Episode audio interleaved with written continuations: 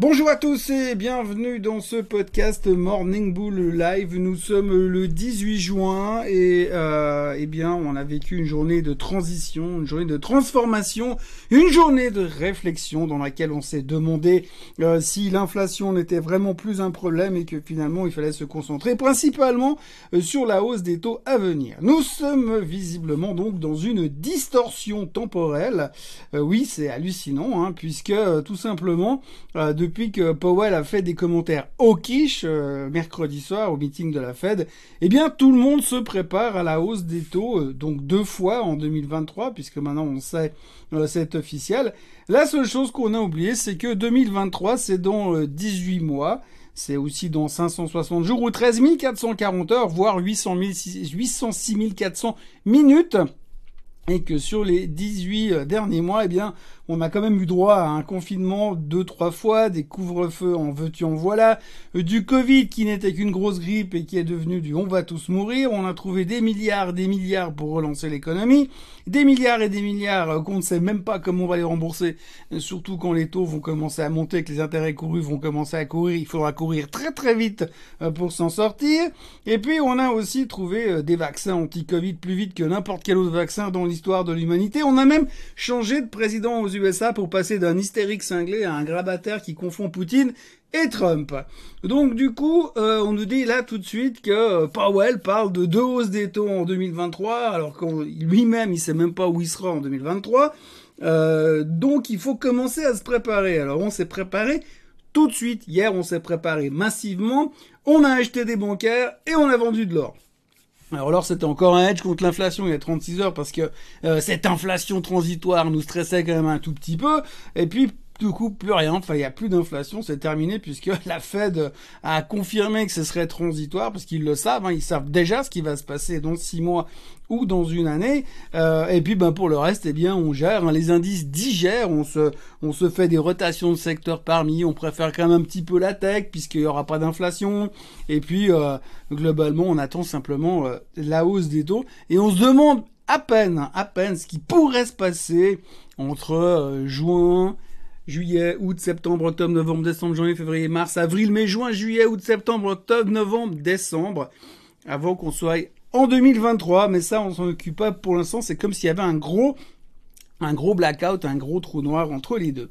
Et puis alors, souvenez-vous euh, surtout, hein, bossez vraiment votre notion de hawkish et de dovish parce que c'est le nouveau thème du moment.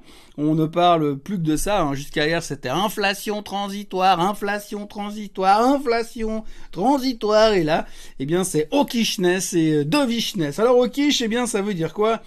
Quiche, ça veut dire que c'est positif pour la monnaie du pays, ça veut dire que ça ralentit la croissance économique et que ça freine l'inflation. Donc c'est typiquement ce que la Fed va devoir mettre en place quand cette économie américaine sera en train de boomer à 250 à l'heure. Il faudra juste intervenir avant que l'inflation devienne un, trop gros problème et puis qu'on n'arrive juste plus à nous à la choper et à essayer de la freiner. Donc ça c'est au quiche, c'est ce que Powell a laissé entendre qu'il allait devenir un jour. Mais pour l'instant, Powell est toujours dovish.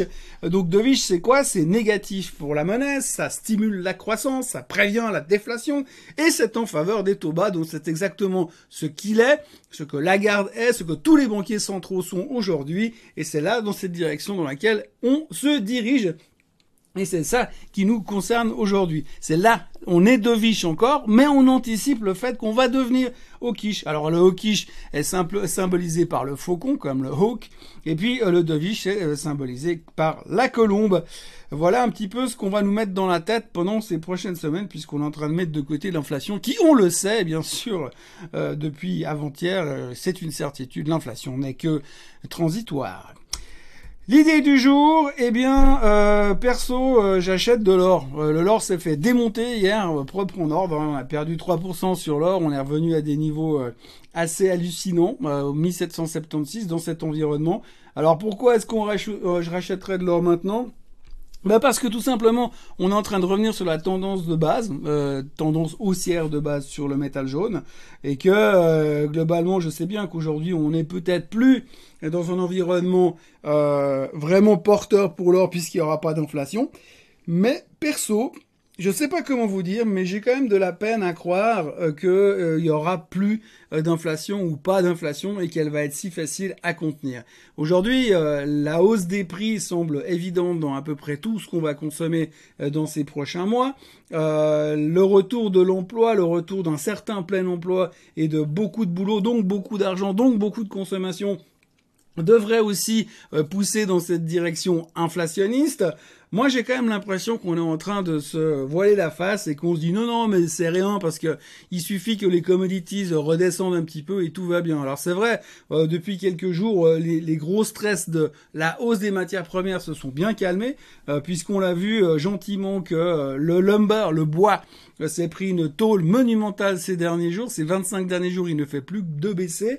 Je rappelle quand même que sur une année, le bois est quand même euh, en hausse de 114%. Hein. Alors c'est vrai, c'est vrai qu'il y a quelques semaines c'était bien pire, mais ça reste quand même une hausse de 114%, et c'est pas le seul. Alors c'est vrai que depuis un mois, on a une baisse sur le lumber, sur le bois, on a une baisse euh, sur le soya, euh, par contre, il y a toujours une hausse sur tout ce qui est viande.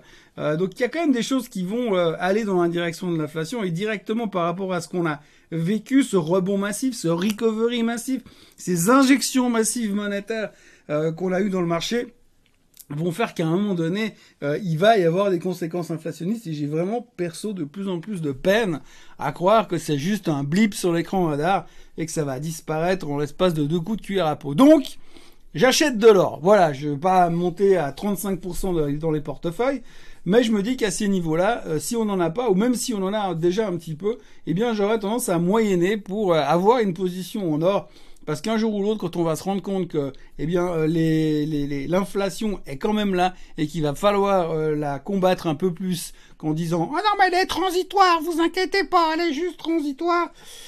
Eh bien, je me dis qu'à ce moment-là, euh, tout d'un coup, on pourra se souvenir que dans les livres de finance, on se disait que l'or c'était quand même pas mal un hedge contre l'inflation. Voilà mon idée du jour. La question du jour aujourd'hui, euh, alors je vais faire un peu mon mea culpa parce que l'autre jour j'avais, je me suis un peu emmêlé dans les dates. Au début du mois de juin, Nvidia devait procéder à une division de son action, un split. J'en ai acheté quelques-unes à ce moment-là. Aujourd'hui, qu'en est-il de cette opération? Alors moi j'avais un peu lu un peu trop vite en travers comme j'ai tendance à le faire de temps en temps.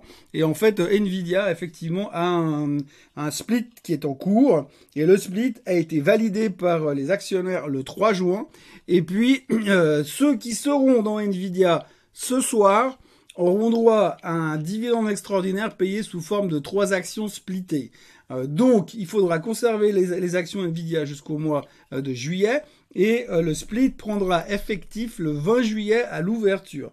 Et le 19 juillet, ceux qui ont des actions Nvidia qui ont été achetées avant aujourd'hui, eh bien, seront susceptibles de recevoir ce dividende extraordinaire sous forme d'action. Donc le split aura son effet d'ici complètement. À ce moment-là, elle traitera divisé par 4 Bon, entre deux, elle a déjà pris quasiment 100 euh, dollars, mais euh, elle, elle, elle, traitera splitté par 4 le 20 juillet 2021 à l'ouverture à New York. Voilà ce qu'on pouvait raconter aujourd'hui. Euh, nous vivons une époque formidable, mais plus la même époque que nous étions euh, mercredi dernier, et puisque visiblement maintenant nous sommes donc en train de passer dans le camp des hawkish qui attendent la hausse des taux. Et puis alors n'oublions quand même pas une toute petite nouvelle qu'il ne faut pas mettre de côté pour l'instant, c'est que le CEO de BioNTech, euh, qui a développé le premier vaccin anti-Covid, dit que l'arrivée du variant Delta, qu'on appelle aussi variant indien, mais qu'on n'a plus le droit de dire indien parce que c'est discriminatoire, eh bien le variant Delta, entre parenthèses, indien, pourrait créer un retour d'une nouvelle vague de Covid, et il n'est pas sûr que son vaccin suffise pour la euh, contenir. Que de bonnes nouvelles écrites en tout petit caractère en bas des journaux. Voilà, je vous souhaite une excellente journée, un très bon week-end, et puis nous on se retrouve comme d'habitude lundi matin pour la suite des aventures magiques des marchés boursiers mondiaux.